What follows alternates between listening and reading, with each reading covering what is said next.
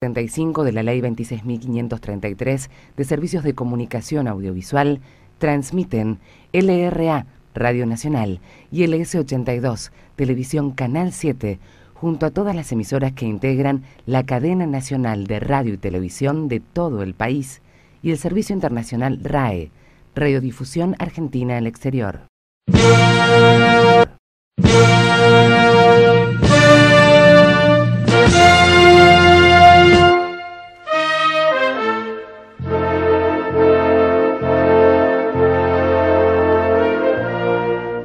Bienvenidos a otro episodio de Literalmente el Podcast, nuestro podcast sobre cultura pop con anteojos feministas. ¿De qué te reís? Que dijiste, bueno, vamos, y pensé que iba a tardar un poco más. Claro, Entonces, no, tres, claro, va. como que- y empezó a dirigir a la mierda, era en serio, como, perdón.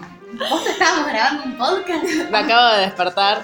Sepan disculpar si digo algún tipo de delirio en este episodio. Todos, es domingo 10 y media de la mañana. Sí. Arroba Luli Aranda 86 en Instagram. ¿Cómo estás? Bien, con sueño. Ayer me quedé hasta muy tarde jugando a la Switch con unos amigos, ¿Qué es eso? como la Play, Ah, Pero jugando al, baño al Mario Party, así que bailé, canté, salté, fue muy divertido. pero estás cansada. Estoy, necesito dormir, yo ya soy vieja. Bien. ¿A qué hora te despertaste? A las 8 igual. No, boluda, no hay media, no me Ah. bañé. Me lavé la cara, me cambié y acá estoy sucia. ¿Te vas a Hola, ¿Te vas a bañar o me voy? Arroba Margelman. Hola. Buen día. Buen día. ¿Cómo estás? Re despierta. Yo me... La única por primera Sí. vez. Yo, es que bien, no tengo que salir esa sábado a la noche. Esa es la respuesta a todos nuestros problemas de grabar los domingos. Me desperté a las 7.22 de la mañana No. porque sola me puse a ver bien hasta venir y el final de la liguera ¿Dónde la viste? en Prime. Ah, yo la encontré en Claro Video igual. ¿Ah? Otra noticia para los amantes de Claro Video. tipo, lo más nos tienen que esconder. Puso Capitana Marvel el otro día, yo estoy sorprendido. No. O sea, es relativamente nueva. Para mí Ah, es sería nueva. si nos sponsorearan. Sí. Hola, Sí. Claro Video. Y vos, Sherry Panobursa en Instagram, en Twitter no tengo idea porque te lo cambias todos los días. Sigue siendo Jerry Bien. Panoburs. Ah, muy Quedó ahí. bien. Esta semana. Claro. Chao. Nos, síganme para sorprenderse con mi usuario. Bien, estoy dormida yo, porque me quedé dormida. No- igual estoy teniendo problemas con el sueño, porque ayer me quedé dormida y no me di cuenta que me quedé dormida hasta que Mar me despertó. Puerta de su casa. Porque- Claro, porque tocó el timbre y me- yo dije, yo no estaba dormida. ¿Qué pasó? Más sí. Pero estaba dormida. Así que bien, eh, Quiso estamos con... hacerse un té eh, ayer Ay, y sí. puso el saquito adentro del mate. O sea, ese nivel de dormidez. Sí, igual ¿Estás soñé... un poquito estresada? Capaz, soñé que compraba té de manzanilla, ahora que pienso y no lo compré. Lo bueno es que a veces en mis sueños me recuerdan cosas, como el día que Mar Claro. se apareció en mi sueño y me recordó que tenía que ir a Cocoro. Todo es muy maravilloso. la hada madrina de los sueños de la Sí, gente. más o menos. En los estudios Luis Miguel Basteiro. eh, ¿Basteiro? Gallego Bastelli. Ah, Basteiri, tuvi- Basteiri. estamos de vuelta. ¿Ya habíamos vuelto a grabar acá? No. No. Sí. ¿Cuándo? Chicas, sí. No. Buffy. Ah, sí. El mejor... El mejor ¿Fue eh, acá? Sí, sí, fue acá, fue acá. Yo no lo recordaba, pero Yo sí fue acá. no tengo una opción. Me, me acordaba grabando en tu casa, de hecho. No, no, fue acá. Bueno, igual ayer Ma- Mar me dice, bueno, mañana, dice, me puedo quedar dormir acá porque mañana vengo acá. Y yo, ¿a qué? No a mi casa. A grabar, le digo, Mar, tengo que ir lo de Luli. O sea, Mario iba a ir a las 8 de la mañana a mi casa. Iba a ser un déjà vu de ayer. No, em, tenemos así unos temas técnicos. Esperamos que nos escuchen bien, ¿no? Ah, sí, estamos improvisando obras de ingeniería para sostener nuestros micrófonos. Sí, pueden mandarnos sponsors o títulos de ingenieras también. También. Sí, y nos pueden decir si, si capaz nos escuchan mejor así. Y ahora de, de ahora en Y, más y grabamos. no así. hace falta, claro, tener Claro. los pies de los micrófonos. Bueno, ¿qué Bueno. vamos a hablar hoy, chicas? Hoy Sí. vamos a hablar, por fin, porque se hizo esperar, del segundo capítulo de eh, uno de los últimos bestsellers que ha sacado la literatura nacional. Sí, señora. Que es el libro, sinceramente, de Cristina, que igual ustedes ya lo vieron en el título, así que no se hagan los sorprendidos porque ya saben de qué trata. Eh, pero bueno, eh, hoy vamos a hablar del capítulo 2, que en realidad es como el primer capítulo conciso, en el que Cristina habla. El primero Habla fue muy introductorio. Claro, fue muy introductorio primero. El segundo es muy maravilloso. ¿Ya, ya tienen un capítulo favorito ustedes? Es que los voy leyendo a medida que lo vamos grabando. Ah. A mí el, de, Sí. el que sigue a este me gustó un montón. El que a mí es el Yo claramente no me acuerdo cuál es cuál. El de Néstor. Yo, índice. Néstor y yo y nuestros hijos Ay, Sí. sí. Sí. Lloré muchas veces, ¿no? Es llorar Sí. todo, todo el tiempo. Pero bueno, no, Bueno, no spoilemos nuestro propio Tenemos podcast. oficialmente presentadas las candidaturas cuando estamos grabando eso. Sí. Celebremos eso. Eh, acá le mandamos todo nuestro amor a todos los compañeros que estuvieron laburando intensamente eh, hace En los cierres, sí. en los cierres de listas. Y ahora, chiques, es hora de ponerse a militar la campaña. Exacto. realmente. Digo, se nos viene el, el momento en el que nosotros salimos a la cancha a convencer a nuestros compatriotas De que voten al De compañero que voten bien. por qué Les Fernández es la única fórmula capaz de devolvernos la felicidad, básicamente, ¿no? Pero bueno, si quieren... de- de- la son los que más van a luchar para que lo tengamos. Sí. Eh, si quieren, si quieren militar la campaña, no saben cómo, si quieren contarnos cosas, si quieren, pueden contarnos. Si quieren invitarnos a dar charlas sobre por qué amamos a Cristina, ¿En qué contexto sería? Yo quiero saber. ser cristinóloga. Margen. Yo escuché a ver charlas y dije, ¿qué? ¿Qué? Porque es lo único de lo que podemos hablar con cierta seguridad. Ah, sí. Bueno, ¿cómo amar a Cristina? Paso número uno. Claro. Tener cerebro. Paso número dos, tener, Tener corazón. Este, mm, bueno, pero si nos quieren contar cosas o si nos quieren pedir información, porque ya les, ya les dijimos que nosotras, eh, como somos un poco ñoñas, tenemos bastantes libros sobre los temas de los que trata Cristina y nos gusta hablar mucho sobre eso, también se los podemos recomendar. ¿A dónde, Mar? Nos pueden escribir. Nos pueden escribir en Instagram a literalmente el blog, en Twitter a literalmente y en bajo ok. Nos pueden, nos pueden escribir un mail que diga más largo o que diga cosas a la ronda Ahora te va a llegar uno que diga más largo y otro que diga cosas. No se puede grabar un podcast con esta persona. Jenny voto que la echemos. Se llena la casilla de mail de cosas. Nuestra democracia no sirve así. Somos tres.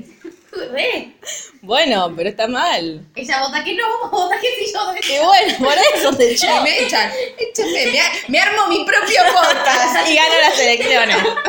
Bueno, eh, pueden sumarse también a nuestro club de lectura. Y una cosa que quieran o no, tienen que hacer ya mismo, ya ahora. ¿Funcionan las amenazas de mar?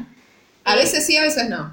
Ya, porque Pero no- como la vida misma, digo. Claro. Si no, voy a ir eh, a su casa y les voy a tocar la puerta, tipo cual Sheldon. ¿Te suscribiste? ¿Ya te suscribiste? A nuestro canal de YouTube que es Oyente, oyente, oyente, oyente, oyente, oyente. Suscríbete, suscríbete, suscríbete.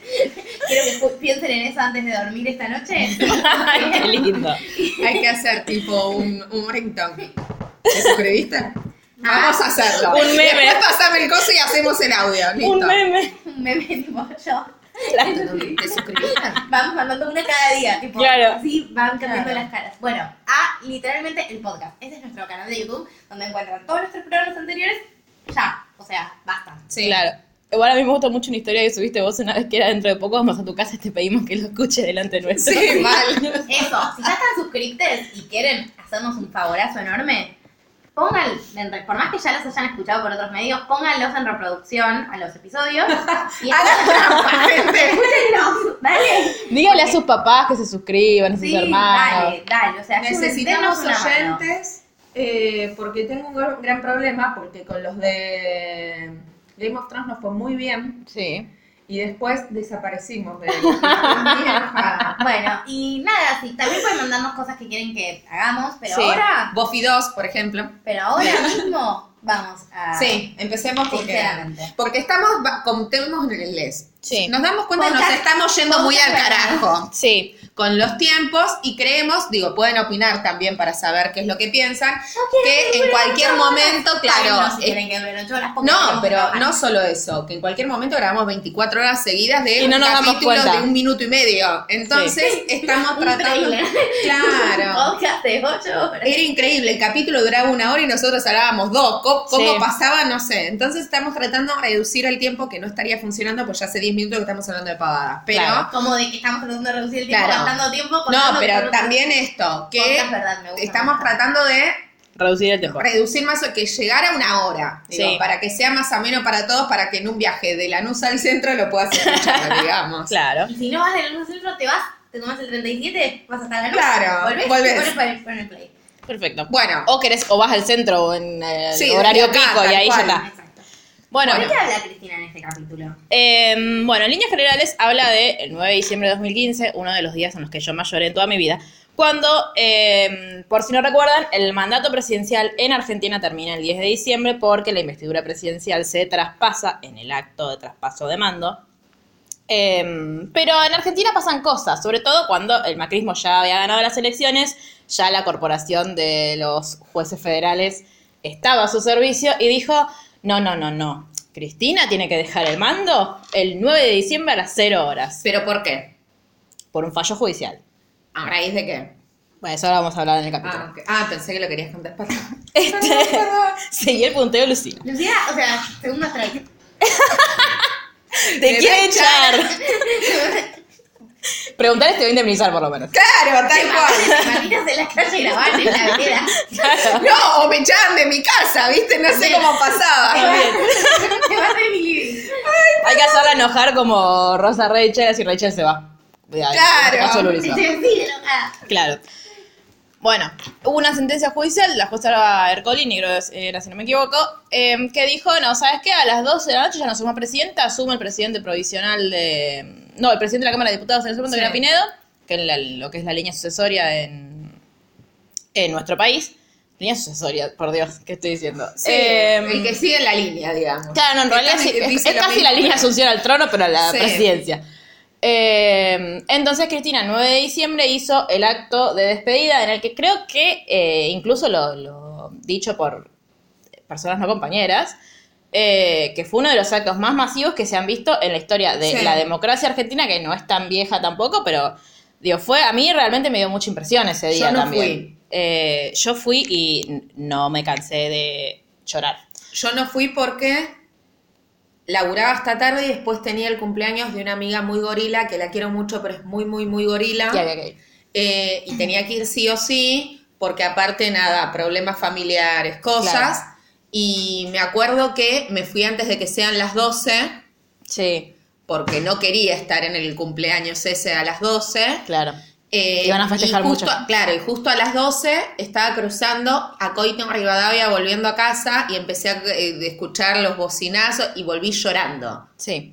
Bueno, en este discurso de Cristina del 9 de diciembre se acuña la frase que da nombre al capítulo, que es después de convertirme en calabaza. Porque ella, vieron que Cristina tiene esta cosa en los discursos que está como muy eh, explicándonos cosas, como muy con, con- en, en consonancia con sus ideas, y de repente te salta, porque ella es tan brillante que es capaz de salir de ese enfoque que tiene y volver enseguida. Tipo, te dice una frase para, Sí. para hacerte reír y después vuelve. Dice, chicos, miren que a las 12 me convierto en calabaza y me tengo que ir. Y todos en medio del llanto que estábamos Sí. teniendo. Fue la plaza más emocionante de todas. Yo creo que sí. Sí, Claro, que eh, uno piensa, es difícil elegir una plaza que vos digas, esta, esta plaza fue impresionante, pero esa, yo nunca viví una cosa así. Eh, O sea, es muy loco que un presidente, un presidente, sí, se vaya de dos gestiones seguidas con toda esa cantidad de Con la gente plaza llena, movilizada. sí, y de dos gestiones propias, una gestión de su mismo partido político, o sea, eh, de su misma alianza incluso. Sí. Porque, Y- digo, para que se entienda, no fuimos nosotras encolumnadas en nuestras organizaciones, nada más. Fuimos nosotras encolumnadas en nuestras Sí, fue mucha gente Las obras son sola. enormes, pero no te llenan esa No, cantidad no. de gente. Lo impresionante fue la cantidad de familias, la cantidad Sí. de niñas. Lo que después llamamos autoconvocados. Exacto, fue el nacimiento de... Sí, de RCA. Sí. Lo aguante. Eh, de verdad igual, porque fue como la Sí, primera sí. vez que convocaron a un lugar resistiendo con aguante. Hablando ahora en serio de lo que son las convocatorias espontáneas, en los meses previos a la derrota del kirchnerismo hubo un montón de... de Ciudadanes. ¿Qué? De claro, que se autoconvocaron, agregó comillas, Sí, claro. para cacerolear y eran tres señoras que habían tuiteado desde su casa de Recoleta, perdón, Sí. Cristina, que tenés una casa de Recoleta, discúlpame, Eh, no te quiero a vos. sino No va otras- dirigido a vos. Para las otras señoras de Recoleta, las del mal. Sí. Eh, y eso no es autoconvocatoria. No, autoconvocatoria no, no. fue lo que pasó ese día, que fue Increíble. Increíble. Sí, eh, de hecho yo tengo una, una anécdota muy graciosa de ese día, que es que estábamos, las organizaciones nos pusieron, eh, o sea, la, la- la línea organizativa del acto, estábamos muy adelante, casi, no con Cristina, pero estábamos adelante, y había tanta gente que primero estábamos todos muy aplastados, muy de, chicos, voy a morirme acá asfixiada, y yo estaba con mi amiga Paula, a quien nombramos todo el tiempo porque es la única persona que usa Facebook y tiene mi edad, Mentira, es más Ah, chica, Paula. literalmente también. Ah, blog. sí, Paula, anda, anda a ponerle me gusta, ya que usas Facebook. Paula, anda a ponerle me gusta a las publicaciones, literalmente. Hay publicaciones Eh, literalmente en sí, Facebook. se comparten. a- Se comparten Actuales. automáticamente. Se comparten automáticamente. Ah, ok, ok. Eh, eso hay. Claro. No, porque pensé yo que vaya a Facebook. sentabas y escribías. En el día de hoy. vamos a-". Podría. Voy a usarlo de diario íntimo, darle ahí el Re. Sí, tal cual. Eh, bueno, estábamos con Paula, estábamos con Cande, con Yuri, con otras amigas, eh, y Paula estaba, ay, estoy re descompuesta, estoy re descompuesta, creo que quiero vomitar, y nosotras con, con Cande le hacíamos airecito, y qué sé yo, bueno, Pau, tranquila, no podemos salir de acá ahora. Aguantátela. Yo Claro. estaba con Bren y el Pelú, les mando un beso a ambos. Y en Que un momento, ay. Bren, te mandamos un beso, y en un momento pasa eh, una señora vendiendo agua, gaseosas, dice, cerveza, cerveza, Paula escuchó cerveza, levantó la cabeza y dijo, la presión. quiero una cerveza, y nosotros la Paula, Dale, Estás claro. descompuesta, pero es líquido. Paula, no podés tomar cerveza. Y bueno, nada, nos reímos mucho de eso y le prohibimos tomar, le compramos un agua y le prohibimos tomar cerveza. Está muy Pero bien. bueno, Yo cuento, sí, no sé si ya lo conté en el capítulo anterior, que yo me esguincé. En el cierre de Scioli te Me desguinzaste. no, eh, no fue en el cierre de campaña. El cierre de campaña fue en Tecnópolis, todo Sí. fue bien, no me esguincé. Volví intacta. Me Ah, es verdad, esguinzada ese El día que de la, de la primera, o sea, de la primera vuelta no pasó. la- Ah, cuando las fueron a Luna. Cuando fuimos a Luna, entonces hice toda la campaña del balotaje con una bota que me sacaron, no sé, tres días antes de la plaza esta. Sí. O sea, yo tenía el pie bastante endeble, me lo pisaron, las conté, sí. 19 veces. Y sí. 19 veces. En el transcurso de ese acto, es un milagro que yo siga caminando el día de hoy. Gracias, Cristina. Bueno, Es un milagro de Cristina. sí. Bueno, en este capítulo Cristina habla de, recuerda ese discurso, pero como es Cristina, lo usa viene, vertebral, claro. pero nada, va, porque aparte, porque digo, tiene muchos disparadores también, porque justamente lo que hace en este discurso es repasar toda su, su Sí. gestión y la gestión de Néstor, de cómo estaba el país cuando ellos llegaron, en qué condiciones lo Y dejan. cómo lo compara todo el tiempo con cómo estamos ahora, la amo. Sí. Es como que siempre encuentro un motivo para decir, y mirá. Claro. Ah, y mirá. mirá lo que, mirá lo que dijimos que iba a pasar, digo, hola. A todos los que nos dijeron que hicieron campañas eh, entre risas, como por ejemplo, si gana Macri, eh, el huevito Kinder va a venir sin juguetito, y ahora están sufriendo todas las consecuencias de las Que no políticas. se pueden ni comprar un huevito Kinder. Claro. Ahí tenés. Nada, ahí tienen. Besitos a todos. Bueno, arran- el libro igual arranca incluso antes del 9 de diciembre, porque arranca con las Sí. negociaciones. Digo, una vez que ya eh, perdido el balotaje, ganó mm, el macrismo. El mal. Me Ganó el mal. decirlo el día de hoy, pasaron Sí, sí, años. sí. Yo lo superé. Eh, entonces, eh, obviamente, eh, desde la Secretaría de Presidencia y eh, los asesores del nuevo gobierno tenían que ponerse de acuerdo todo lo que era el traspaso de mando. Sí. El traspaso de mando se hace, digo, les contamos por si hay alguien que está escuchando esto que no vive en un país con Que vive en con una burbuja. No, claro. no, que no vive en una república. Eh, No, igual cada república tiene sus propias lógicas, así que está bueno refrescarlo.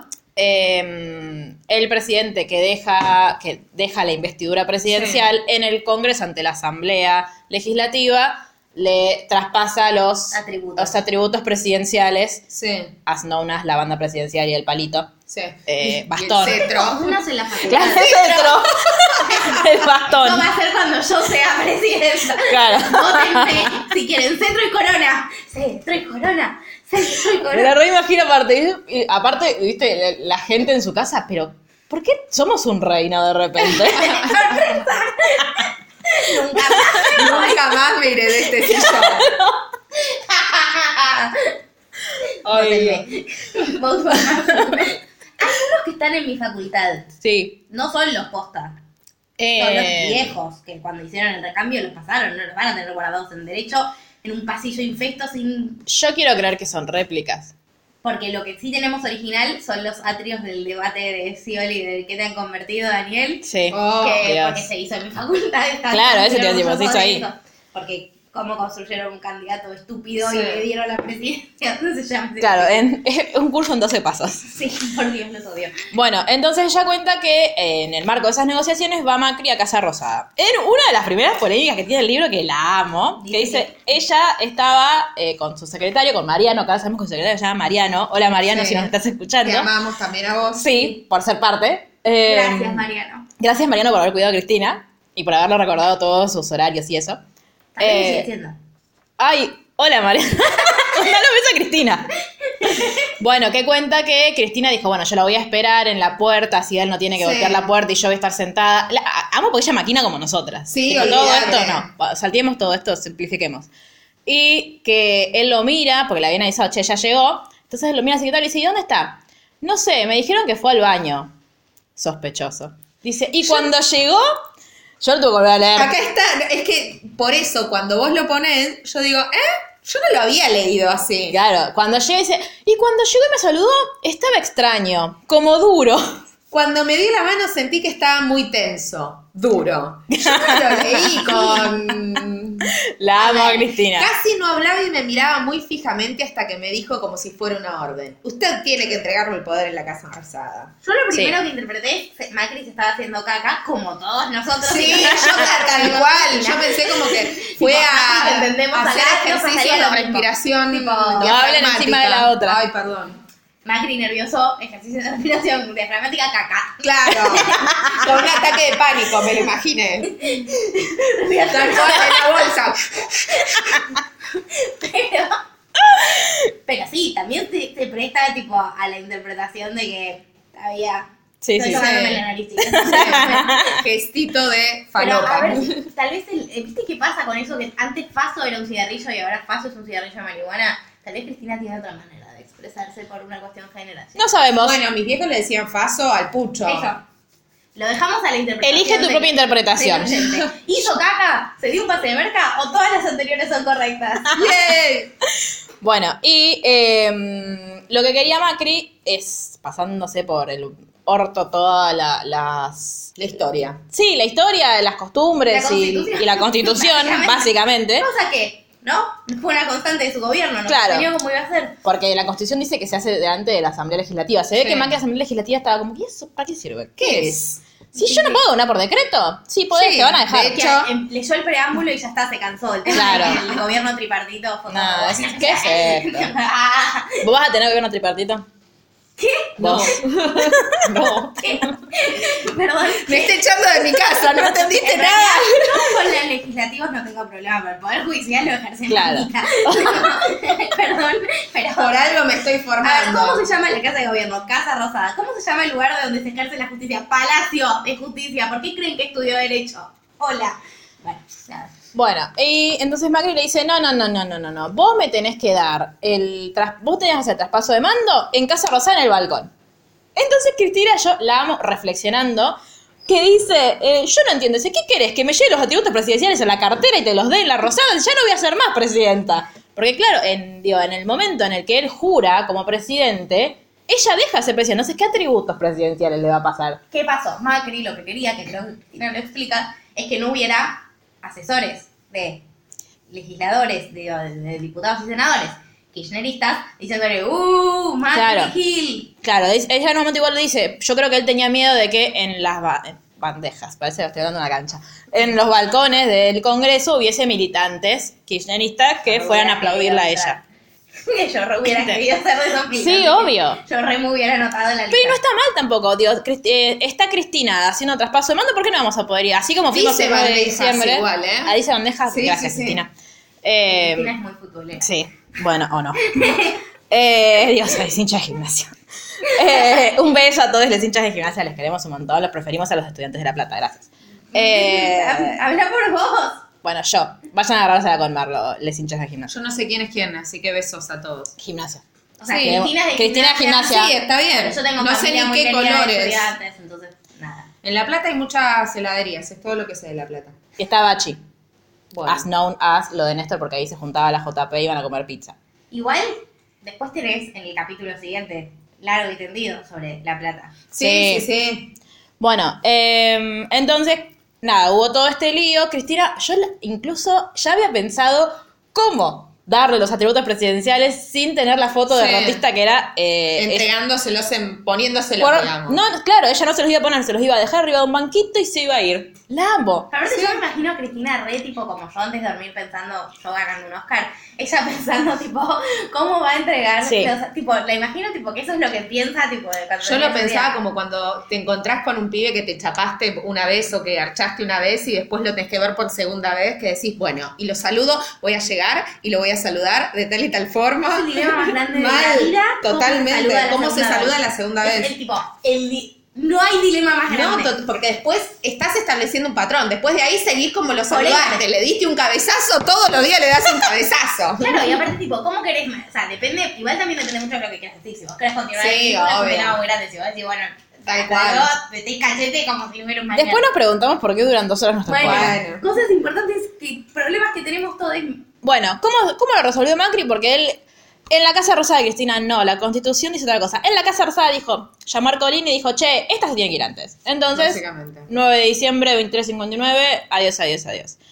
¿Qué pasó? Macri, cuando jura, que le entrega el, el bastoncito y toda la boludez de Pinedo, Ah, ¿eh? porque Pinedo fue presidente, es verdad. Pinedo fue presidente por La mejor presidencia de la historia de la historia argentina, por Sí. 10 horas. Sí. Porque a las 10 de la... No, no, 12 horas, porque a las 12 del mediodía empezó la... Tuvo la tasa más baja de robos. De robos, de sí. También tuvo la tasa más baja de natalidad. Ojo. Sí, no, y habría que ver de mm, femicidios, pero como sucede en, en cada... Es medio una constante. Sí. Bueno, eh, cuando jura, no jura por la patria. Está dentro de eh. Again, palabra larga, palabra compleja. Sí, significado. Pa- parria, no sabría cómo pronunciarla, porque vieron que no, Sí. no modulas, peor que yo. Eh, aparte, cuando ella habla de eh, que Macri nos jura por la patria, yo automáticamente me fui al segundo, en otro de los días en los que más lloré en toda mi vida, que fue cuando Cristina jura en 2011. Ay, se me ¿Qué pone la piel de gallina de pensar. solo- eh, ¿Viste? Cristina jura 2011 y ya lloramos Sí. todos. Eh, cuando dice, eh, y si no lo hiciera, que Dios, la patria y él, y él aparte con esa voz Sí, que cortada, me lo demanden. Yo estaba en la plaza de los dos congresos ese día con mi amiga Rita y fue No, olvidé. ¡ah! y llorar, llorar, llorar, llorar, llorar. O sea, era llorar, aplaudir, Sí. saltar, todo junto. Todo era como una marea de emociones. Eh, pero bueno, y por supuesto, el no jura por la patria y los, los medios de comunicación se lo perdonan. Imagínate si Cristina se hubiese olvidado un artículo. No, olvidé. De hecho, ya hicieron. Técnicamente no sería presidente. Tipo, si viviéramos en un país medianamente serio, tendría que volver a jurar.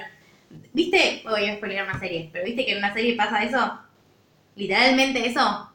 Una serie que vemos donde hay presidentes Sí, hasta yo sé de qué está hablando. y vicepresidentes De HBO. de HBO con una protagonista mujer. Sí. No me acuerdo. Bueno, ahora, ahora lo hablamos. Pasa Eh, eso en una serie. Literalmente eso y no se considera esa persona Bueno, Ah, y mira, también sí. este, este es el momento en el que Cristina se ríe de que no sabe persignar. La amo. Sí. Pues, ey, chicos, digo, aparte Hasta él fue. yo lo sé que soy más atea que la Por mierda, eso, se podía, sí. Él estudió en la UCA. La UCA te hacen persignarte todos los días prácticamente.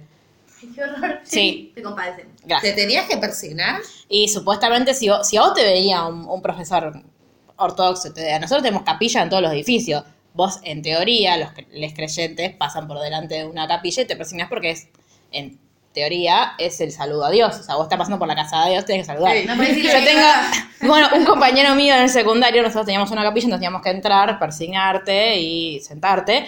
Entonces mi, compañero, que venía de Mendoza, no era como, nunca había ido a un colegio católico ni nada, entró a la capilla y la profesora de catequesis de vuelta y le dijo, eh, no, Juan, tenés que saludar cuando.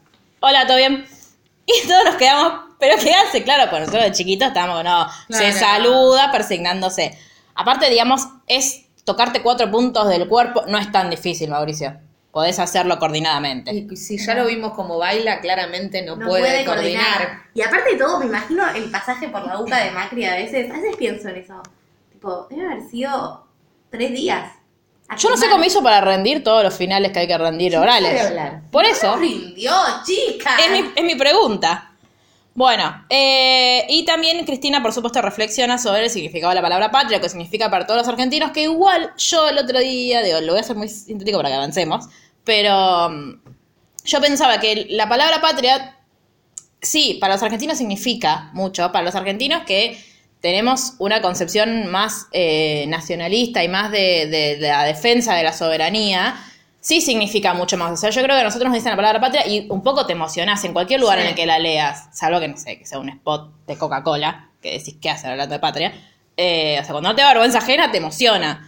Entonces yo creo que eh, eso también pinta un poco de por qué eh, todos los que estamos de acuerdo con Cristina, todos los que la votamos y la militamos y, y queremos que viva para siempre, eh, la queremos tanto, porque, porque ella, digo, es- eso es ella dando, no solo haciendo una reflexión, sino diciendo un poco de ella, de, de lo que ella, le- de sus ideas. Y una cosa tan chiquitita como decir, sí, claro, para nosotros la patria es súper importante. Para ellos la patria es, como en un momento ella hace el juego de palabras, para nosotros la patria es el otro y para ellos la patria es del otro, para ellos es la patria contratista.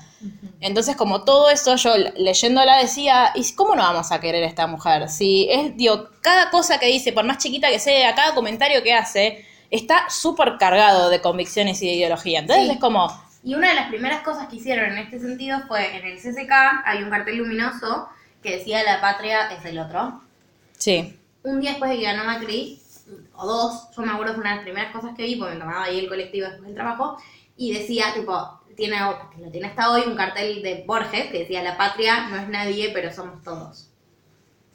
en este podcast no queremos a Borges.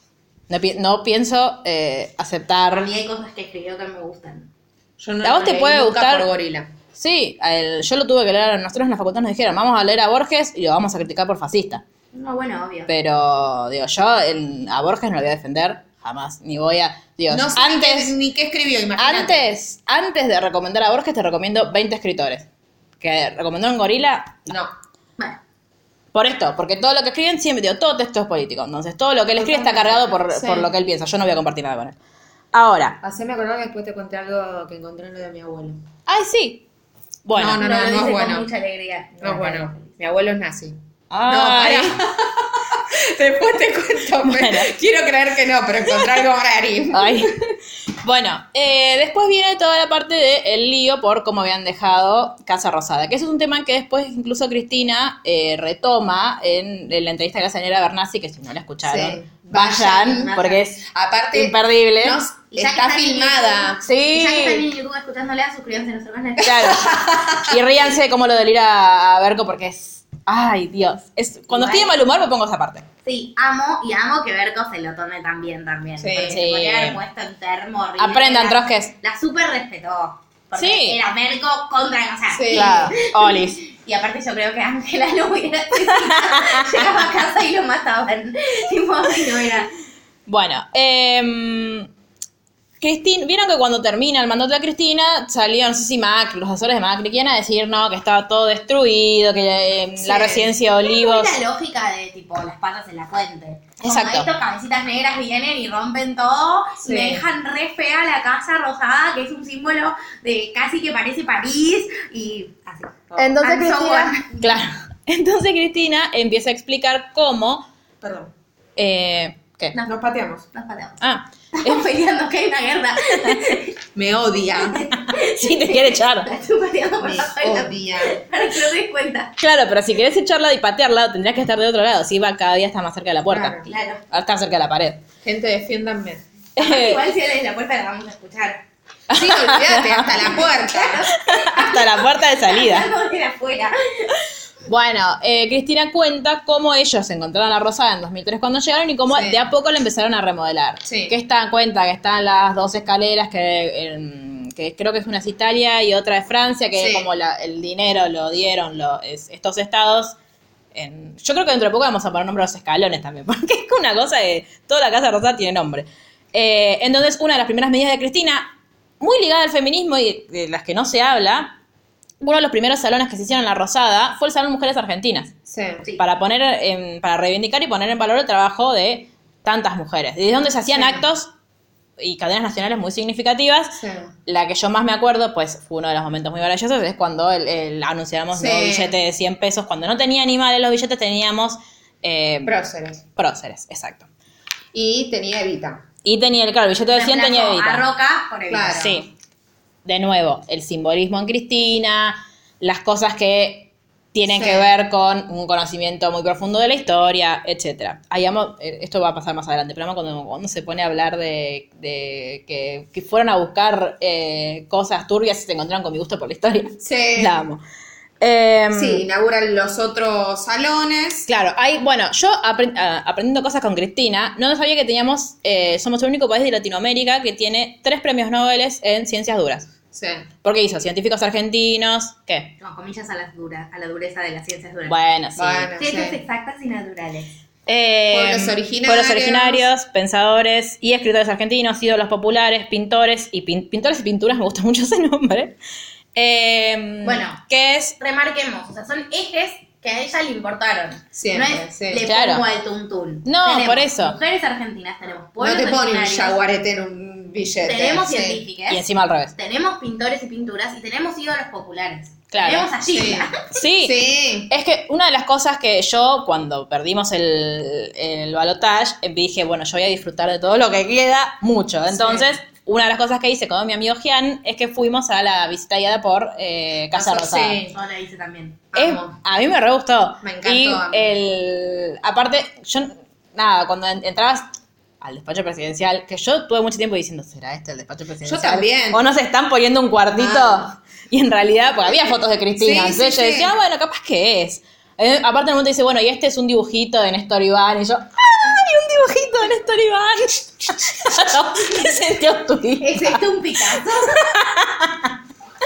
Bueno, eh, y lo mismo hicieron con la residencia de Olivos. De hecho, Sí. ella cuenta que, eh, bueno, vieron que esto ya lo sabemos con, porque lo había dicho Néstor, que había una ventana que estaba como tapiada porque eh, Videla creo que era que tenía miedo a, que, su- a sufrir un atentado, entonces ellos la mandaron a, a destapiar, Al- sí, ¿cómo se diría? a liberar, A liberar. eh, Como la patria y otras claro. Claro.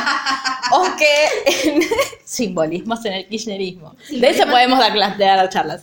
Eh, o después que dentro de la Rosada había, ella contaba que había como mucho, mucha oficinita hecha con Durlock. Sí. eh, como porque todos, claro, todos que dec- Todos querían decir lugar, claro. que tenían una oficina en Casa Rosada. Entonces ella nada, empezó como a... Pero me hace acordar mucho a la serie que mencionamos anteriormente. Sí. Es VIP, por si no lo entendieron. Eh, a pero, Bueno. ¿qué? No dijiste nada grave tampoco. No, no, no. No, tal cual. Puedo Bueno. contar cómo termina, lo gracioso es cómo se llega. Bueno, por las dudas no cuentes cómo termina. Qué profundidad. Sí, hoy tenemos un día. Eh, bueno, nada, y una de las cosas que a mí me gusta mucho también que cuenta es que ellos encuentran este, el- esta obra del, del mexicano, ¿cómo se llama? El Ejército de Plástico de Siqueiros. O Sí. Si lo estoy pronunciando mal, No, disculpen. No, no, no. Eh, Yo qué sé. La licenciada me dice que está bien. Yo no tengo ni idea, pero sí, Claro. parece que O incluso eh, que habían encontrado obras de Carpani Sí. en, en el sótano de la Rosa y dijeron esto que hay que de nuevo, hay que ponerlo en valor, hay que poner, hay que, Sí. que mostrarlo, la gente tiene que acceder a la cultura porque todos, el, el acceso a la cultura es un derecho humano, ¿no? Digo. Entonces, ¿qué hace? Primero, eh, a los de, mm, ¿cómo se llaman? Los de Carpani, creo igual que los pusieron en otro lado, pero ahí empiezan a maquinar la creación del Museo Bicentenario, que es uno de los museos más Sí, hermosos hermoso, sí. que yo vi, tampoco vi tantos, pero es uno de los museos más hermosos que vi, eh, que es el que está al lado de Casa Rosada. No sé si sigue funcionando ahora, porque yo la verdad nunca más fui. No, yo no fui durante el kirchnerismo y no volví a ir, porque me da miedo lo que pueda llegar a encontrar. Eh, y el Siqueiros es esta que estaban como dentro de una, parecía una casita de ladrillos que tenías que entrar con bolsita, porque era como, había que conservarla como con mucho cuidado. Sí. Eh, ellos empiezan a pensar esto cuando todavía, Nést- que no sé si Néstor era presidente, pero Néstor estaba vivo, Sí. y se inaugura en 2011. Sí. Todos estábamos muy tristes. Bueno, todo esto, eh, de nuevo, Cristina yendo y viniendo a partir de disparadores, Sí. ahora retoma el día El de, 9 de de su discurso. Entonces dice que eh, ahí es donde eh, destaca lo que decía Mar, que ella cuando estaban llegando veía que había mucha gente, muchos autos mal estacionados, muchísima gente en la plaza. Sí. Que dice, nosotros, los militantes en general, nos movemos como todos más organizados, los que vienen de lejos contratan colectivos, contratan, digo, Sí. de nuevo. centros culturales, Claro. de básicas, de clubes Sí. de barrio, de Eh, colegios. entonces estamos más acostumbrados a ver todos los porque- Micros. claro, y porque tenemos una lógica de, como somos tantos, tenemos que organizarnos, tenemos una cierta capacidad, que es lo que nosotros nos reíamos cuando había marchas con autoconvocados, de que la gente no sabe movilizar ni tampoco sabe desmovilizar. No, claro. Entonces era como, para nosotros era como medio, no, pero ¿cómo va a pasar por el medio de una columna? Claro, pues nosotros estamos como somos tantos y Sí. si no suceden cosas y nos perdemos, tenemos que ir todos más o menos. A vos te hubiese encantado estar en logística, nunca te apuntaste. Sí. No. Porque Eh. me daba paja levantarme temprano. Daba- claro. y organizar a la Claro, gente. me, si me convocás a las 3 de la tarde todo, pero me convocás a las 3, o sea que yo voy a llegar dos y media. Claro. Para irme a las 10 de la noche, no. No, pero a, a planear el bueno, vamos, esto vamos a entrar por acá. No, siempre estuve en comunicación. Y sí, está muy bien. Ahora, eh, entonces Cristina decía eso, claro, porque había mucha gente que no estaba organizada, no estaba encolumnada en ningún lado, fue porque, le- porque quería ir a despedir, y ella ni siquiera dice quería ir a despedirme a mí, quería ir a despedir un gobierno Que le dio tanto. Que le dio tanto. Entonces, eh, en el discurso, ah, Ma- Maella se queja en un momento de que el- en general los escenarios que nosotros habíamos visto en Plaza de Mayo, Sí. con el top, de- recordamos, aunque parece muy muy lejano, todos los 10 de diciembre eh, se celebraba la democracia, digo, de nuevo, puesta en valor el 10 de diciembre, que es el día en el que eh, se producen los traspasos de mando cada cuatro años, teníamos la- lo que se conocía como Fiesta Patria Popular y había bandas, Sí. había música en vivo, eh, había cantidad de, de emprendedores en las calles Sí, y eh, era una fiesta. sí. Desde 2015 hasta ahora, adivinen si hubo algo No, el día de pues diciembre, no. por supuesto que no, porque la democracia que es, ¿no? Y el escenario que le habían dado a ella era muy chiquitito, dice que por un lado le gustaba porque tenía a los militantes cerca, pero igual que miedo. Sí. Pero yo soy Cristina y... Porque era un cuadradito, vos lo ves de arriba después en los videos y es un cuadraditito. Sí. Eh, bueno, entonces lo que hace eh, en su discurso es recordar... eh, Sí, un repaso de todos los logros. Exacto.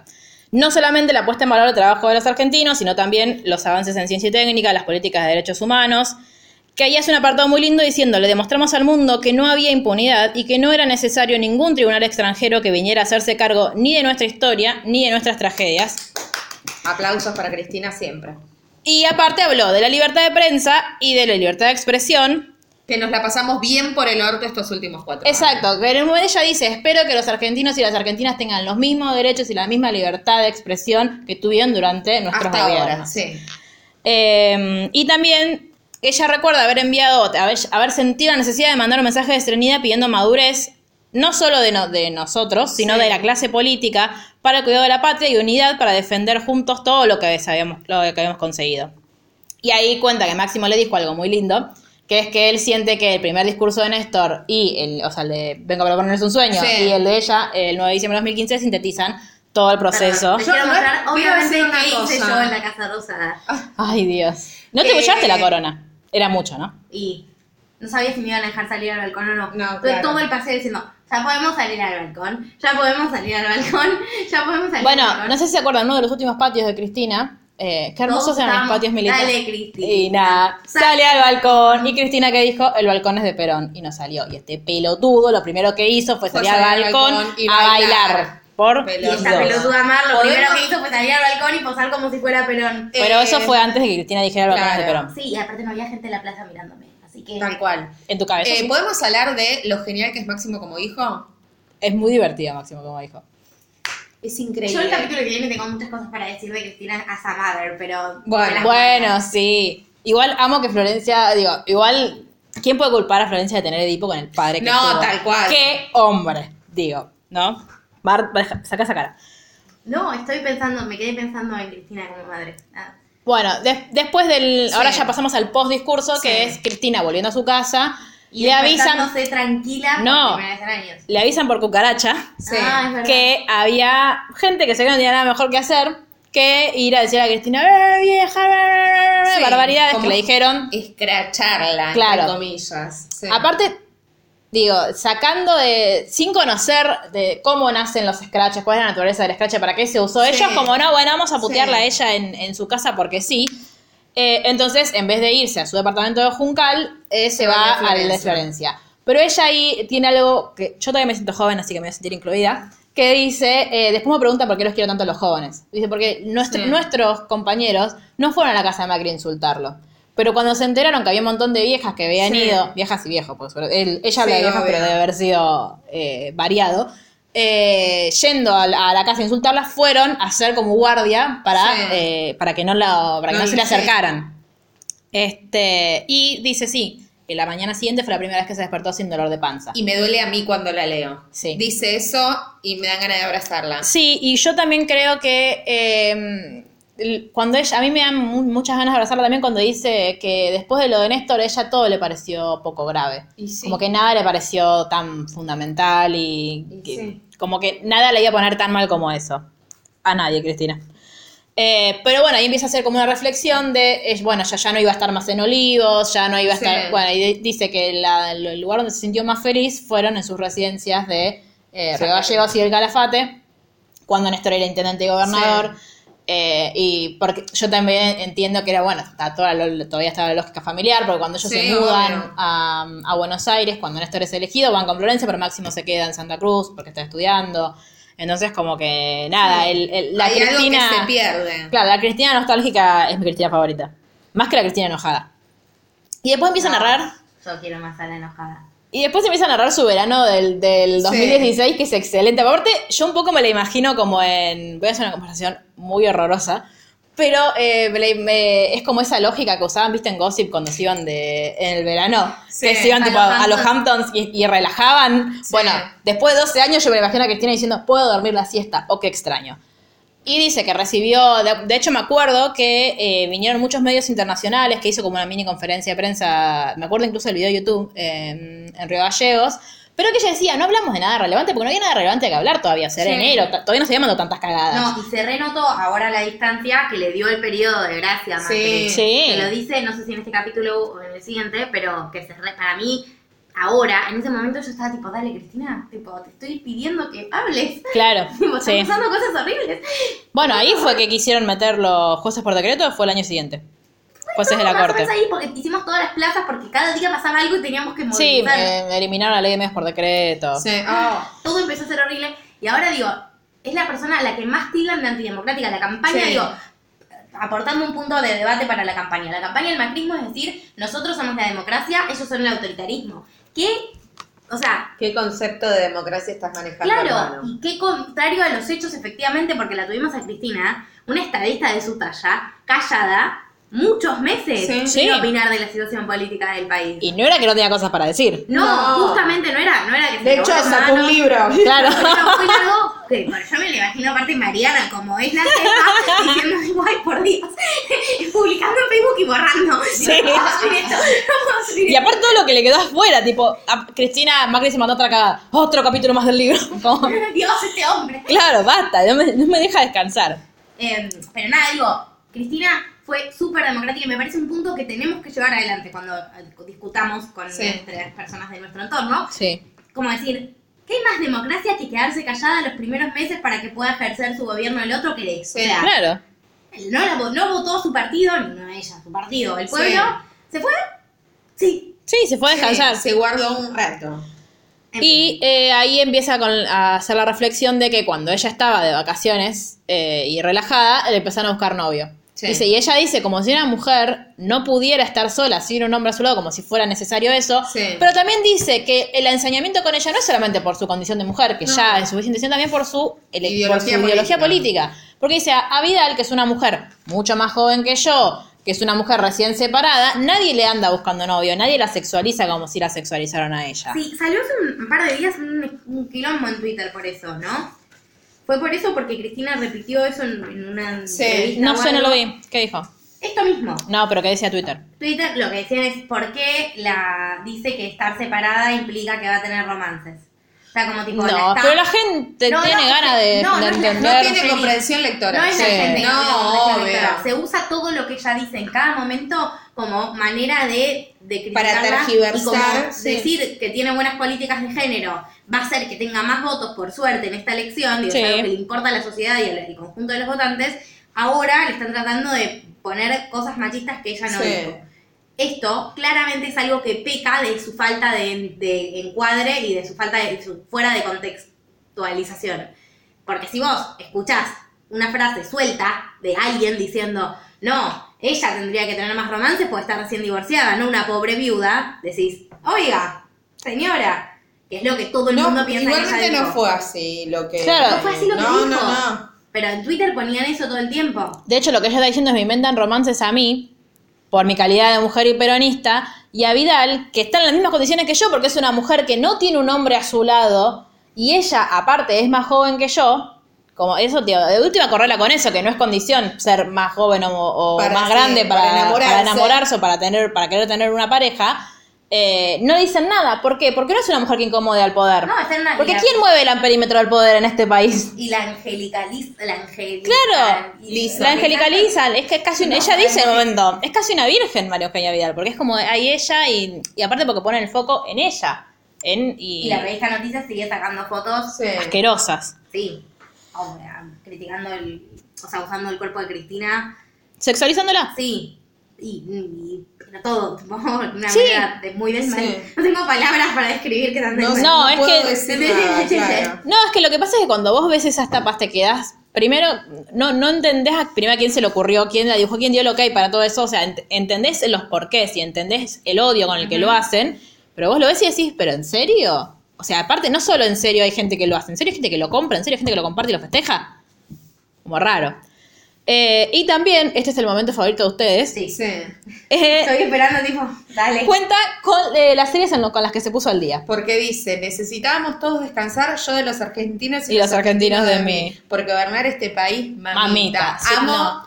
La Como- cuando ella se contesta ella misma. La. Sí. Eh, entonces dice, cuenta que vio God. que Sí. No, contá tus capítulos favoritos. Tenés un error de, de tipeo, pero ahora lo corrijo. Bueno. Eh, for a Dream. Ah.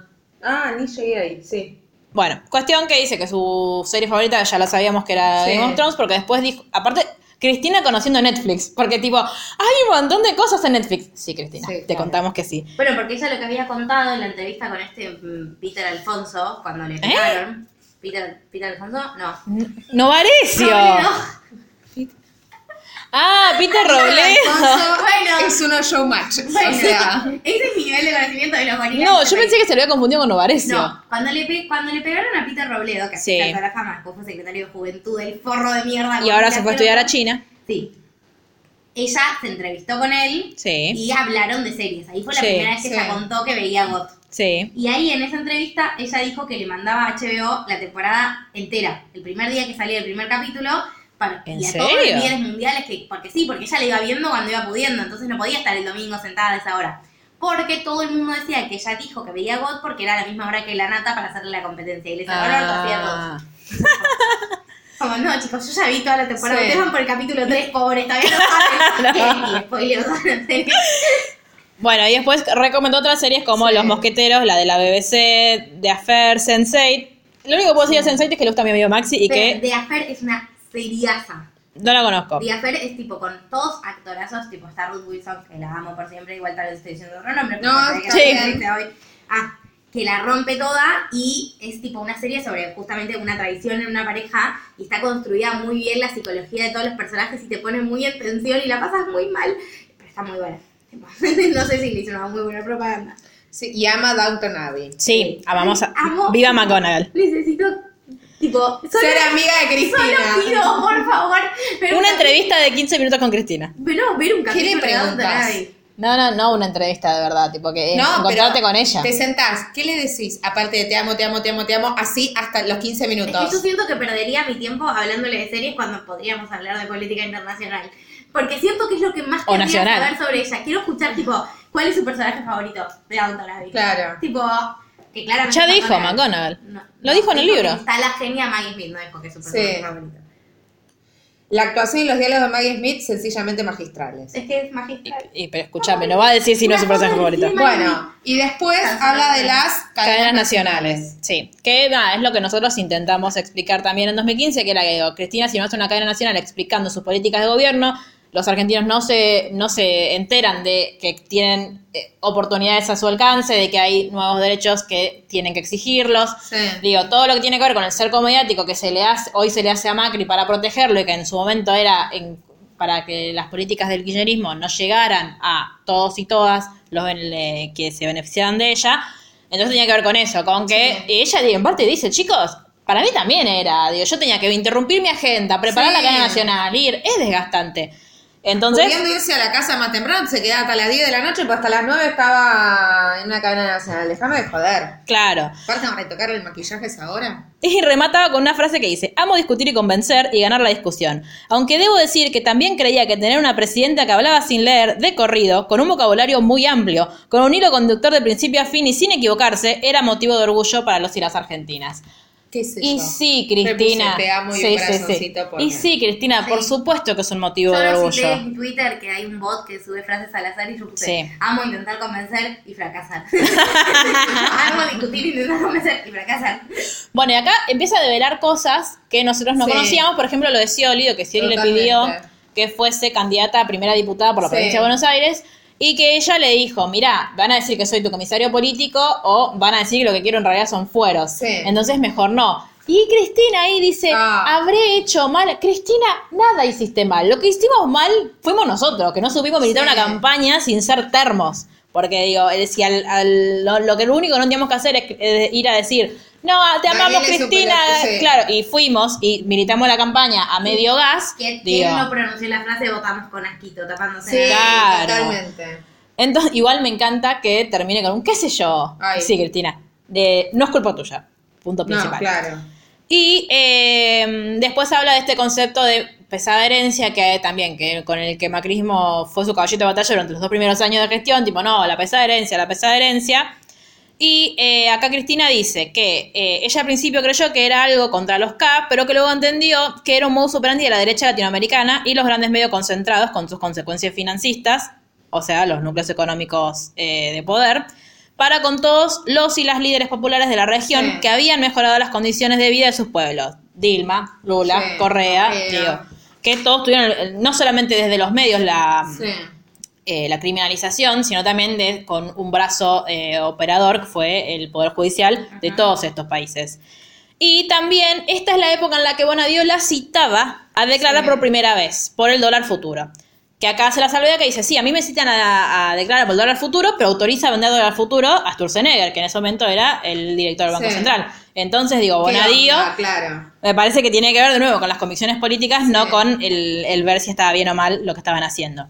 Una verdadera locura, dice. Y Macri eximía de impuestos a los grandes empresarios y eliminaba por decreto la ley de medios votada por amplia mayoría en el Congreso de la Nación. Pero A mí eso me aparte, hizo llorar.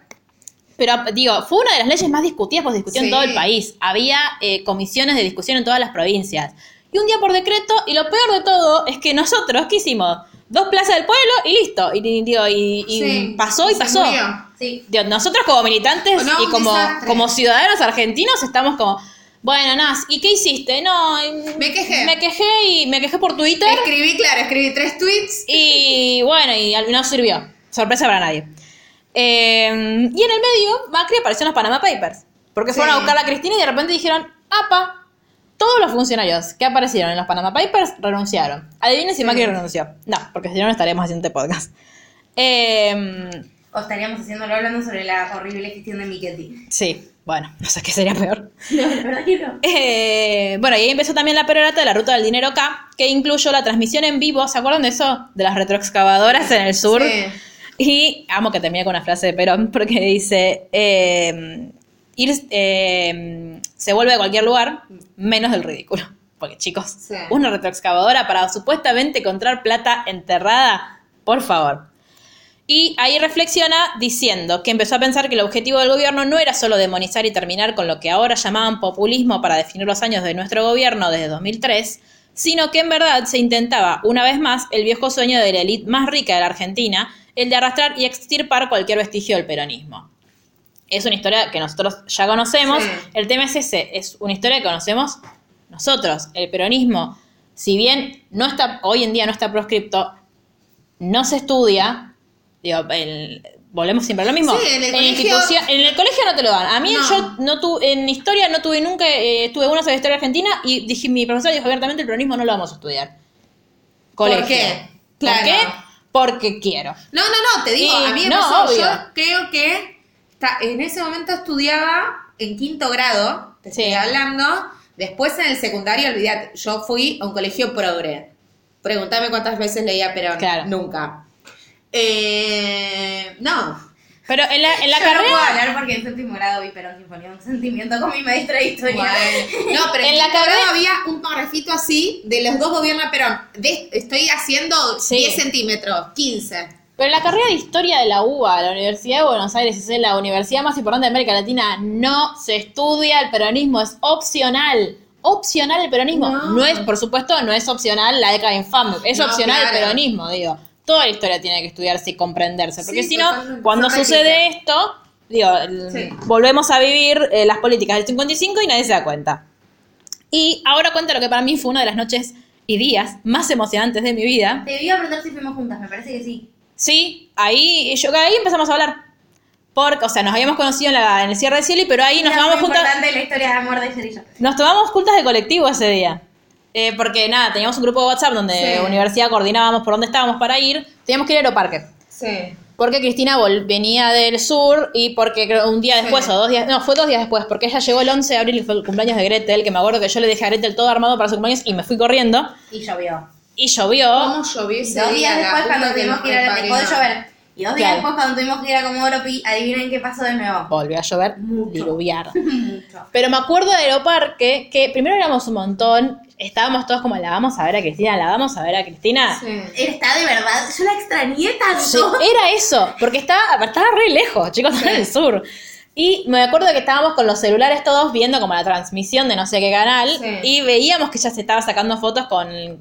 Primero que eso, Cristina va a cualquier lugar y la gente se... se- digo, incluso los empleados del aeropuerto. Digo que son dos kirchneristas, o sea, sí, pero digo, no, no son militantes No, kirchneristas. totalmente. Es gente que la quiere saludar, que la, Sí. que la quiere, que necesita abrazarla como todos nosotros. Entonces ella iba pasando, entonces el, el piloto del avión, la zafata, las empleadas de, de- de los mostradores, todos eran como Cristina, Cristina, Cristina, y nosotros, che, va a venir para acá, y se asomó, saludó, porque aparte éramos miles, Sí. y siguió. Nosotros empezamos a desconcentrar porque dijimos, che, va a ir a la casa en, en el departamento de Recoleta, vamos todos para allá. En caravana tocando Sí, era, pero aparte las- los colectivos, era filas y filas, la gente que salía de Aeroparque y nos miraba diciendo, ¿qué hacen estos negros acá? Vamos, pues vos les mirabas las caras y era tipo, ay, ahora voy a tener que esperar, y sí, vas a tener que esperar 50 años a que nosotros, nosotros nos vayamos acá para irte. Y yo estaba yendo, nosotros, yo no sé si en ese momento yo tenía un problema en el pie o algo, que eh, a mí me dijeron, no, vos venía en el auto, con otro compañero que había ido Sí. en auto. Y cuando estábamos cruzando, vos fuiste con, no importa, con nuestro ex responsable capital. Y su, en- por ese momento novia. No, yo fui en un auto que creo que estaba el Tano Grimoldi. Ah, no, no es el mío. Pero tal Eh, vez estoy delirando. Porque y- éramos muchos compañeros. Creo que estaba, bueno, más gente que está en tu Sí. Bueno, entonces eh, eh, estábamos yendo al auto y vemos que la gente empieza a hacer ¡Ah! Y miramos así y vieron que en aeroparque eh, tenés como esas plazoletitas en el medio, Sí. que hay como plantas. Eh, y veíamos como que había un auto que estaba avanzando de a poquito, Sí. vidrios polarizados, como un auto de la policía atrás, y dijimos, es el auto de Cristina. Y corrimos. Y la chica que estaba conmigo, eh, cuando empezamos a correr, pisó sin querer la tierrita de- del cantero y se le quedó la bota, ¿viste? Las botas tipo las Uggs. Se le quedó como ahí atascada. Y ella sacó el pie, dejó la bota y salimos corriendo y tipo, alcanzamos a tocar el auto de Cristina. Tipo, igual en ese momento, tipo, qué miedo. Sí. Porque le empezamos a golpear la ventana, tipo, Cristina, Cristina, Cristina. Cristina fue así. Sí. Porque la caravana consistió en eso. Sí. Yo perseguía así a, adivinen quién, Axel. Aparte de eso, sí. Axel, tipo, creo que fue el primer día que yo le vi, como vive a- a- hasta el día de hoy, rodeado de gente queriendo tocarlo. Eh, sí. En lugares. Sí. Básicamente, En lugares de su cuerpo. Bueno, y después fuimos a la casa, ese fue el día que le- también le pedíamos que saliera al balcón, que es el, el- ya Salió. es el día, es el día que, que bailaste en el balcón, le dicen a Bernard, sí, sí, se puede, salía a saludar, qué sé yo, y en un momento le dijo, chicos, váyanse que los vecinos me van a matar. Sí. Porque sí. Em, Y dos días después, Comodoro Pi. Claro. Entonces dice, em,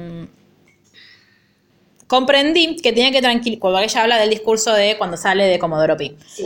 Entonces se comprendí que tenía que tranquilizarlos porque ellos como yo también se habían sentido agredidos en sus convicciones, como si hubieran sido parte más que del sueño de construir una vida mejor de una asociación ilícita.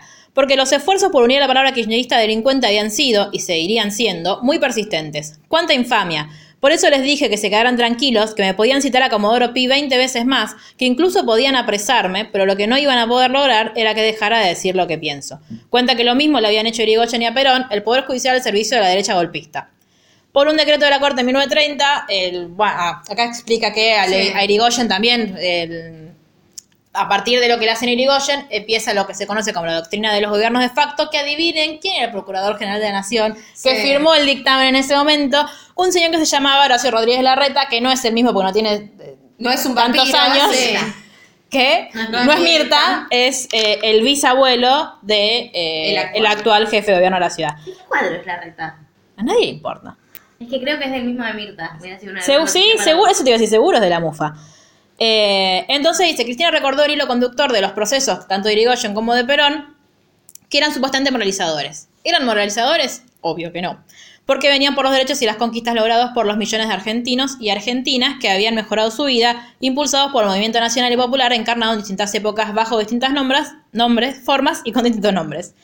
Por eso ella constituyó un obstáculo y nos lo, nos lo avisó en el último discurso. Tipo, me acuerdo que ella dijo, el- ellos no, eh, no vienen solo por mí, vienen por todos ustedes. Y eh, hace referencia a cómo las principales caras de lo que fue la patria contratista de los 80 y los 90, es decir, los Macri, se autoproclaman los paladines de la anticorrupción, cuando fueron los principales, eh, los principales grupos empresarios que hicieron negocios con el Estado. O incluso de la libertad de expresión e ideas, cuando fueron quienes despidieron a cientos de miles de trabajadores el- del Estado simplemente por sus convicciones políticas, o que provocaron lo que, eh, que los no despedidos tuvieran que esconder sus ideales y cambiar sus nombres en redes para evitar la persecución. Eh, no sé si ustedes se acuerdan, no sé si vos te acordás, pero en, en mi laburo había mucho miedo, mucho miedo de todo, o sea, de militantes y de no militantes, simpatizantes y no simpatizantes, de real, de Sí. bloquear todas tus redes sociales, Sí. de porque sabías que estaban revisando, Sí, o sea, todos nos el, pidieron que lo hiciéramos. el Ministerio de Modernización Sí, hacía eso. En otra oficina de mi trabajo habían entrado del Ministerio de Modernización y les habían dicho delante de todos, abrí tu Facebook. Sí, Tipo, eso pasó un Abrí montón. tu Facebook, mostrame tu timeline de Facebook. Ay, Dios. Yo tengo, yo no laburo en el Estado, pero tengo muchos compañeros que sí, que se cambiaron los nombres de Facebook. Sí. Y mundo. muchos pacientes. Sí, digo, Fue en- terrible. y porque sucedía, no era una cosa Claro, bien- no, no, no, no era mi... Un año después mi oficina casi que cerró. Claro, Sí. digo, mágicamente. Hola, ¿qué tal? Contrátenme. Por Me favor. quedé sin trabajo. Sí, bueno, doy clases particulares, escríbanme, ya tienen mis redes sociales. Claro. Eh, encima las tuyas, son- Margelman con claro, L, con M, con N. las tuyas son por, por suerte son las mismas en todos lados. Sí. Eh, Vayan a ah, reportar a Luli Aranda en ah, no, Instagram. pensé que iba a decir que le mandan notes a Mar.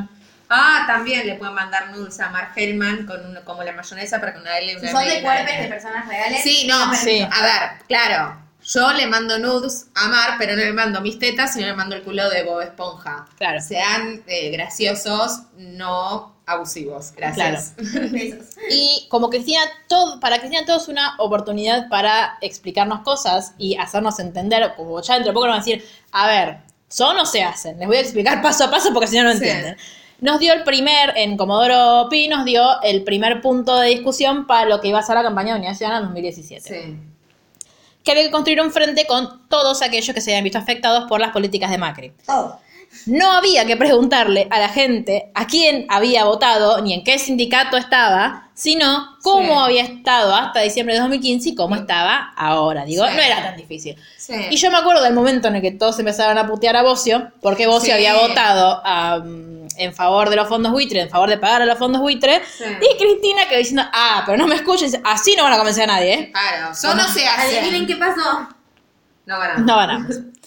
Eh, bueno, en el libro dice que en definitiva tenemos razón, no en insultarlo, pero sin estar enojados. Sí, obvio. os- Hola, sí. No es el modo. es Claro, como- porque aparte ella hablaba, digo, nosotros hablamos de Bocio porque Bocio era como más del núcleo duro kirchnerista. Fueron muchos los, Sí, los que habían ingresado en Pero las que listas. también me parece que pasó en el 2015, que somos unos boludos y no digo lo que pasó con Scioli, nunca entendimos que la discusión se tenía que dar adentro, no para afuera. Vos no Sí. podías ir a decir, ah, el vecino, vos no estás contento, bueno, yo tampoco. Claro, no. No, no es el modo, sos boludo. Sí, Bueno, fuimos muy pelotudos. Eh, y además dijo... Yo diciendo, boludo. Sí. Eh, que no nos preocupáramos por ella, que había renunciado a tener fueros porque tenía los más importantes, Ah. los del pueblo. Porque aparte de eso, acá- ah, otra, otro punto de discusión Sí. para la campaña, como dice Mar. Eh, Cristina estuvo dos años sin fueros. Y Cristina es candidata. eh, pudiendo quedarse en su casa diciendo, chicos, yo ya cumplí o Ya dos, digo, ocho años míos, cuatro de Néstor, ¿qué más, qué más Más quieren de cuatro, sí.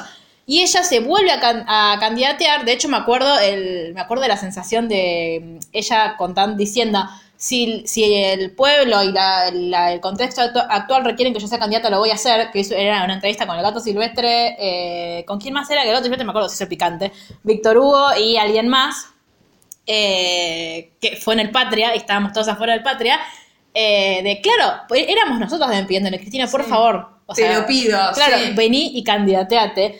Pero hasta ese momento, Cristina no tuvo fueros. Sí. Y sin embargo, todas Claro, las acciones judiciales contra Cristina se hacen eh, casi de, de, de récord Guinness, Sí. desde que ella anuncia su candidatura como senadora. Entonces hay una clara voluntad de proscribirla, Sí. no de ir más allá a ver si en realidad hay algo o no hay algo. Porque si hubiese una voluntad de saber si un funcionario es corrupto o no, en el segundo en el que Macri aparece en los Panama cual. Papers, alguien de oficio tendría que haberlo investigado. Y se investigó, no, no se no, investigó. Se investigó en sí. tanto que les gusta hablar del mundo. Se investigó en todo el mundo y acá no se investigó. Sí. Y bueno, y el capítulo termina con algo espantoso, Sí. que es el, el, El momento- ataque. el ataque a eh, la residencia de mm, la, de la gobernación de Santa Cruz, que está ella con Alicia y con Elenita. Sí. Mi vida, pobre esa niña. ¿Te acuerdas que nosotros la conocimos a Elenita? Sí, no importa. Sigamos. Bueno, pero... Avancemos el- We love. Sí. Acá también igual. Eh, nada, estaban ellas en... ¿Saben? Iban a cenar, creo. Sí, eh, fue a comer a lo de Alicia porque Sí. quería ver a la nena que no la veía hace mucho, Claro. entonces fue con Porque son personas también, aparte de ser funcionario de gobierno. Sí, igual Elenita que está acá y Florencia está en Cuba tratándose, te Sí. juro, los mataría. Sí. A los que las Sí. hacen sufrir. Pídame que mate por usted. Perdón, Eh, voy a hacer este chiste de los Simpsons todos los te dicen que hablemos de Cristina.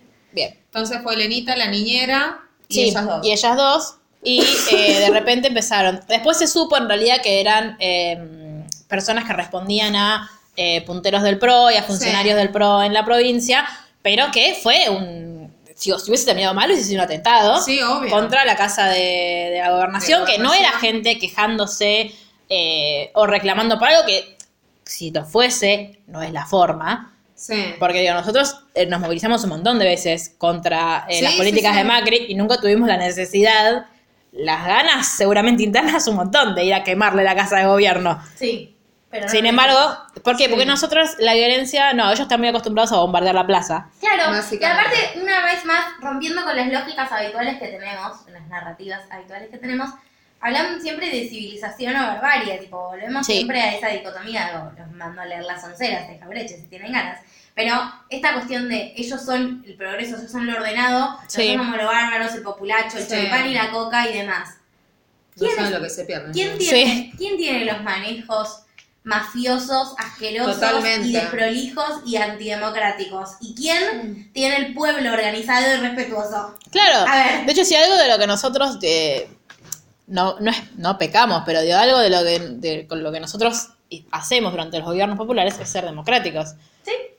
Entonces, toda la... a- ¿Cómo, cómo terminamos Poner con la la... democracia como bandera. Pero lo están transformando para que nosotros dejemos de ser los democráticos. Eso es lo que van a plantear Claro. de acá a agosto sin parar. Pero por eso hablo también de, de cómo nosotros como argentinos no conocemos nuestra, nuestra historia, porque no es una, no es algo que se les ocurrió a ellos, no es un invento del Durán Barba esto de decir, ay, ellos son, eh, ellos son eh, to- todo lo, lo que implique una dictadura y el, el- lo antidemocrático, y nosotros no, nosotros somos el diálogo, el consenso, el ampliar, el traigo a Pichetto porque es peronista, pero igual, pero, Sí. pero va a aportar al, al frente.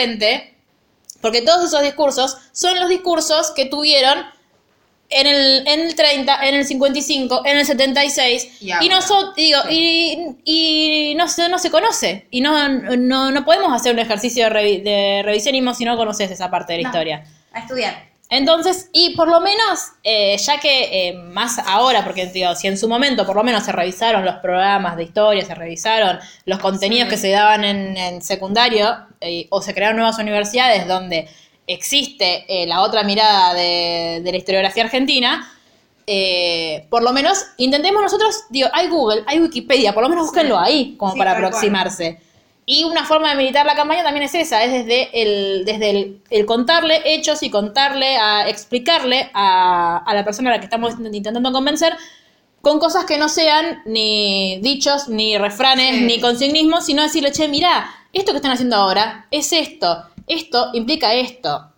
Digo, tampoco es eh, eh, casual que estén saliendo eh, voces como las de la de Expert o voces como la de Milei, que están pregonando un, un liberalismo pero Espantoso, asqueroso, sí. que se pongan, que feliciten y, y se alegren con el acuerdo, supuesto acuerdo con la Unión Ay, Europea, no. creyendo que es Nos eso va a salvar, sí. no solo que nos va a salvar, creyendo que ah, iba a venir Ikea. Digo, chicos, No, claro. Todavía estamos esperando H&M. Y H&M... H&M llegó a No, perdón. Yo Ni siquiera voto llegó... a Macri. No, chicos... sí se puede, a señor ver, presidente. A todos los progres que nos escuchan y que les gusta viajar y comprar ropa afuera, eh, que los queremos porque todos lo hacemos o lo hacíamos, pero escuchemos Sí, una cosa, sí, no está viniendo H&M. Está un tipo importando las cosas que quedan por fuera de H&M que no compra nadie y te lo van a vender a 1500 pesos, un trapo que vos lo pagarías 500 en Avellaneda. No seas pelotudo, no te que no te vendan sapo por liebre. Mi corazón late al ritmo de. Sí se puede. Sí se puede. Sí, pues si fuera, si atira, sí, se puede, tenemos un problema, porque sería muy Sí. despacito. no, es. Te está faltando oxigenación ahí, me Sí parece. se puede. Bueno, no cumplimos nuestro propósito, pero casi. ¿Cuánto? Una 15. ¡Eh, bien! Estamos ¡Chau! muy bien. Y no les decimos nada. eh, en serio, si necesitan ayuda para, con- para convencer macristas. Eh, yo amo el da para votarse. Podemos replicarlo en este podcast. ¿Qué da para votar? En, en un programa de los amigos de Futurock, Sí. eh, Ros- eh, De- Pedro Rosa Ay, de no lo cadete. escuché. hace da para votarse. Entonces Sí, sí. llama uno y llama a su amiga macrista y entonces lo Claro. Ay, Lo que amo. pide- Lo, lo voy a googlear ahora. Lo que pide el cadete es que no le, no le pongas un militante macrista, sino que hay No, que realmente obvio. esté Hay alguien la a quien duda. convencer. Claro. ¿Ustedes tienen alguien a quien convencer? Nos llaman. Nos ¿A llaman. dónde? Literalmente guion bajo ok en Twitter. Literalmente el blog en Instagram. La ronda gmail.com por mail y se suscriben por favor a nuestro canal de por YouTube. favor. Literalmente el podcast. Claro, ya no sabemos cómo más pedírselo. ¿Por favor un caramelo? Sí, posta. Aparte me da vergüenza leer que tenemos 50 suscriptores. Sí, o sea, dale. Hay algunas que te cuentan cómo les crece el pelo y no nos estás dando Claro. suscripciones a Mucha, nosotros. mucha más gente que eso. O sea, Sí. activen. Bueno, eh, va- volveremos próximamente con el capítulo número 3 de Mándenos Sinceramente. reflexiones de Néstor. Sí, prometemos que va a llegar mucho antes que este Sí, sí, sí, sí. parte. Pero mándennos. Y cuéntenos. Leyeron, Néstor, yo y nuestros hijos también. Y también si quieren, si necesitan hacer catarsis por algo que les sucede militando, si extrañan mucho a Cristina, si quieren contarnos eh, cualquier historia, Contarnos dónde están claro, y sí, para que tal cual. para volantear ahí también. Hagamos campaña, es el momento, tenemos Tal cual. Aparte, chicos, Nunca nos vamos a quejar de hablar de Cristina, así No. que pueden escribirnos mucho chicos, largo. Alberto Fernández está haciendo todos los días Ay, méritos mal. para Ay, que lo, amo. votemos. Eh, no, chicas, no, no, no Y lo que puedo están en creer. provincia, Sí. hablemos de Axel. Por favor. Gracias, gracias. Calorcito en el pecho. Me voy a Bueno, volver el a Matías Lamens también, pese a que acá no tenemos hinchas de San Lorenzo. Sí. sí. Eh, nada, Kicillof Magari, estoy muy contenta con mi boleta Sí, que me toca votar. Quiero volver a Lanús. Yo también. Bueno, Que el- nunca lo fui. No importa, te presto Yo la casa de mi vieja. claro, yo les, traigo, yo les traigo boletas para que cuelguen. en Ay, sí. Sí.